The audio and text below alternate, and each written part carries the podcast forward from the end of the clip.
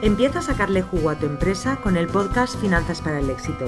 Soy Julia Piera, economista y asesora fiscal especializada en negocios online y conmigo vas a perder el miedo a los números de tu negocio y vas a tomar las decisiones correctas para tener por fin los beneficios que te mereces.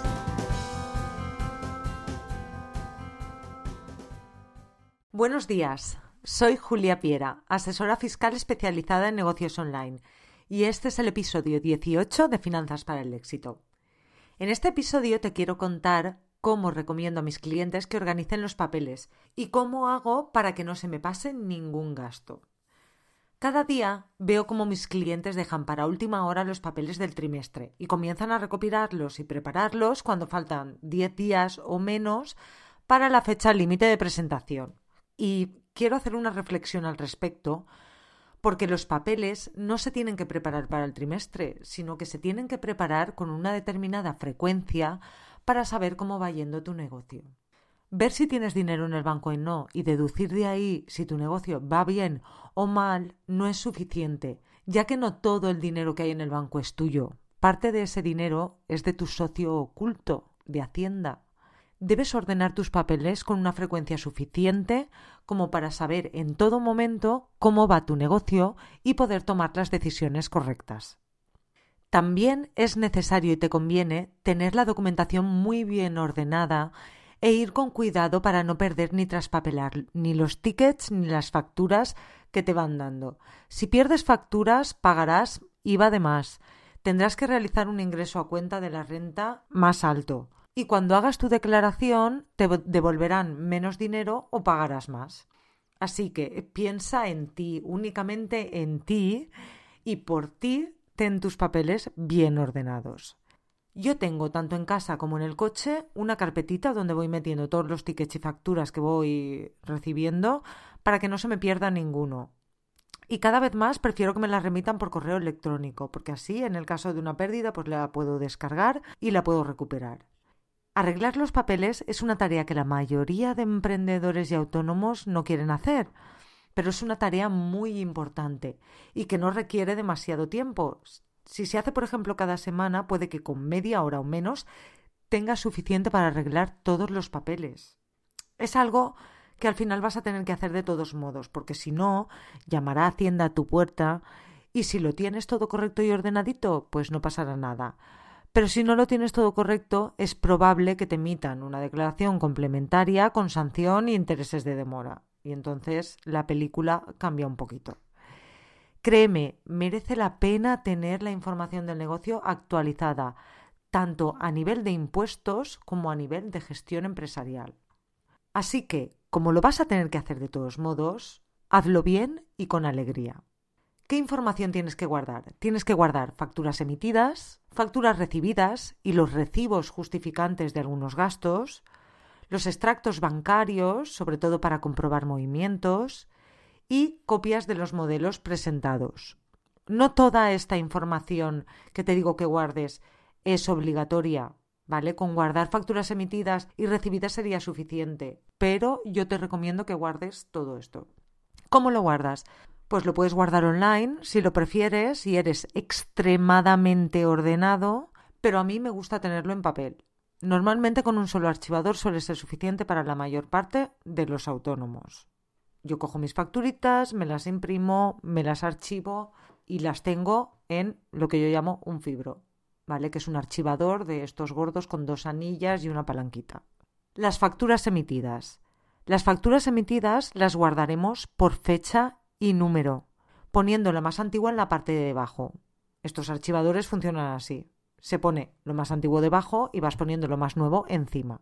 Cuando vas a preparar el trimestre, también es conveniente que generes o que le digas a tu asesor que te envíe el libro registro de facturas emitidas del trimestre y que te lo envíe antes de presentar el trimestre, porque así tú compruebas que todas las facturas han sido correctamente introducidas y por tanto van a ser correctamente declaradas. Y evitas tener que hacer declaraciones complementarias o que pueda haber errores en, las declaraciones.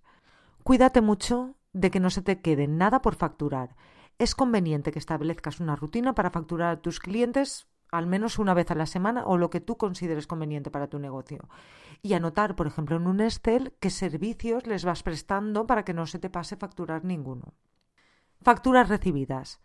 Las facturas recibidas también las tenemos que guardar por fecha y número, poniendo la más antigua debajo y las que vayamos recibiendo encima.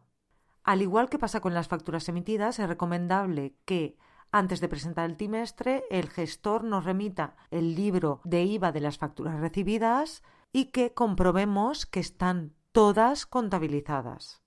Cuando todo esté correcto, tienes que numerar las facturas de compra y ordenarlas con la misma numeración que tienen en el libro de IVA de facturas recibidas.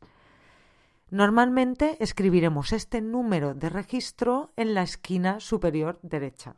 Facturas de inmovilizado. Son facturas de compra, pero he creído conveniente tratarlas aparte, porque estas facturas se encuentran dentro de las facturas recibidas, pero requieren una atención especial.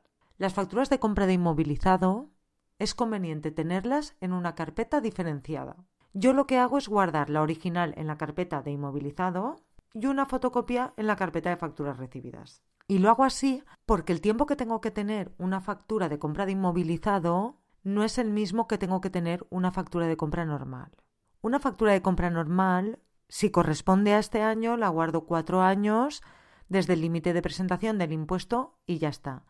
Pero una de inmovilizado, por ejemplo, un ordenador que me compro este año y que voy a amortizar en los cuatro siguientes, lo tendré que guardar 8, porque este gasto lo estaré aplicando durante cuatro años. Entonces, si cojo el último ejercicio más cuatro más, pues lo tendré que guardar 8.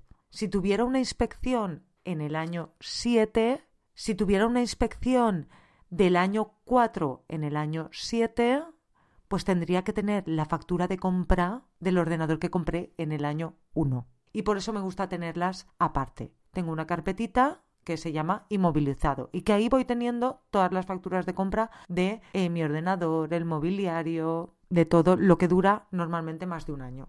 Extractos bancarios. Es conveniente guardar y revisar los extractos bancarios antes de presentar el trimestre. Si tienes la sana costumbre de pagarlo todo con tarjeta como hago yo, no se te va a pasar ninguna factura ni ningún gasto. Con el extracto compruebo que tengo todas las facturas de compra que tengo que tener y extraigo también aquellas que normalmente tengo que descargar del banco, como es la factura de gastos de emisión de remesas. También compruebo qué recibos tengo que sacar para justificar diferentes gastos. Me refiero a recibos de autónomo, del seguro, de los colegios de profesionales, de las comisiones bancarias, y así me aseguro de que no voy a pagar ni un euro de más. Y por último compruebo si se me ha hecho alguna devolución o la he hecho yo y si está correctamente contabilizada. También me gusta guardarme los modelos presentados a la agencia tributaria. Aunque con la firma digital puedes descargar todos los modelos presentados en la EAT, a mí me gusta guardar una copia de todos ellos. Llámalo manía, llámalo precaución. A mí me gusta tener una copia en papel en mi carpeta del año. Y bueno, si sigues estos pequeños pasos y semanalmente buscas media horita para organizar toda tu documentación, puede que sea tu media horita más rentable. Y ahora ya sabes, manos a la obra que ya está el trimestre llamando a la puerta y aunque estamos en estado de alarma, Hacienda no espera. Y esto es todo por hoy. Gracias por escucharme y recuerda, esto no es ley, es mi opinión y aplícalo solo si te sirve a ti y a tu negocio. Nos vemos la próxima semana. Y hasta aquí el episodio de hoy de Finanzas para el Éxito. Si te ha gustado, suscríbete, deja tu comentario y si crees que puede ayudar a alguien, gracias por recomendarlo. Te espero en el próximo episodio o en juliapiera.es. Gracias por escucharme.